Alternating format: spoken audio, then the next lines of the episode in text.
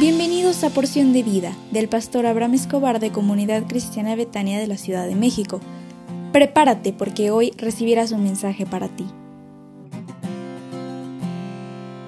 Buenos días. Hoy es un gran día porque Dios está contigo y te bendecirá, no tengo duda. Lo creo en el poder de la sangre del Señor Jesús y hoy quiero depositar en ti el tema la fe y la obediencia. En muchas ocasiones la gente confunde la relación exacta que hay entre la fe y la obediencia, pero obediencia y fe forman parte de un mismo concepto. El apóstol Pablo utiliza frecuentemente la expresión la obediencia de la fe, hablando de Cristo. Pablo utiliza en Romanos 1.5 que quien recibimos la gracia y el apostolado para la obediencia a la fe. Hay por lo menos dos clases de obediencia en el mundo. Uno, la producida por la fe divina y dos, la obediencia producida por el raciocinio humano. Uno proviene de Dios y lo otro proviene del hombre. En el caso de la obediencia a la razón humana, se puede ilustrar con el siguiente ejemplo. Un hombre puede ser honesto en su trabajo o negocio porque le pagan Tal vez él no sepa que Dios espera que sea honesto, simplemente lo hace porque considera que es buena práctica y da buenos resultados en su trabajo o negocio. Esta sería la, obediencia por razón humana. La obediencia a Dios puede apelar a la razón del hombre. No entiende el porqué de la orden establecida en la Biblia, no entiende por qué Dios le pide algunas cosas, pero las hace creyendo que es Dios quien le habla y le indica lo que debe hacer. En todas las edades, Dios ha escogido ciertos actos que demuestran claramente la fe que el hombre tiene en Dios. Por ejemplo, Noé construyó un arca sin entender lo que hacía, y los demás se burlaron de él.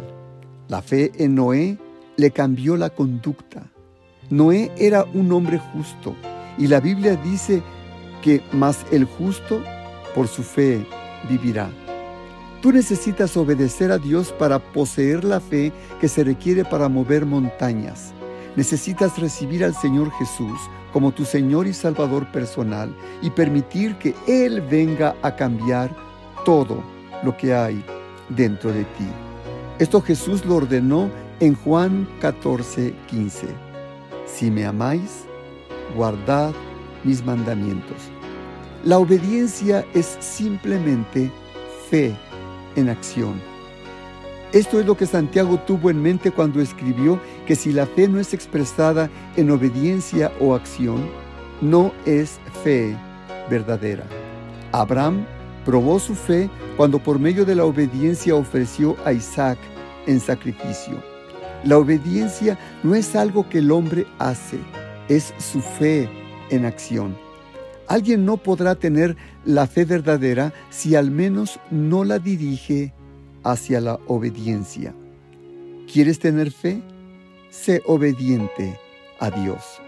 ¿Me permites orar por ti? Padre, te ruego por la persona que escucha este audio, para que aprenda que la fe está ligada a la obediencia y esta obediencia debe ser a ti y a tu palabra en el nombre del Señor Jesús. Amén.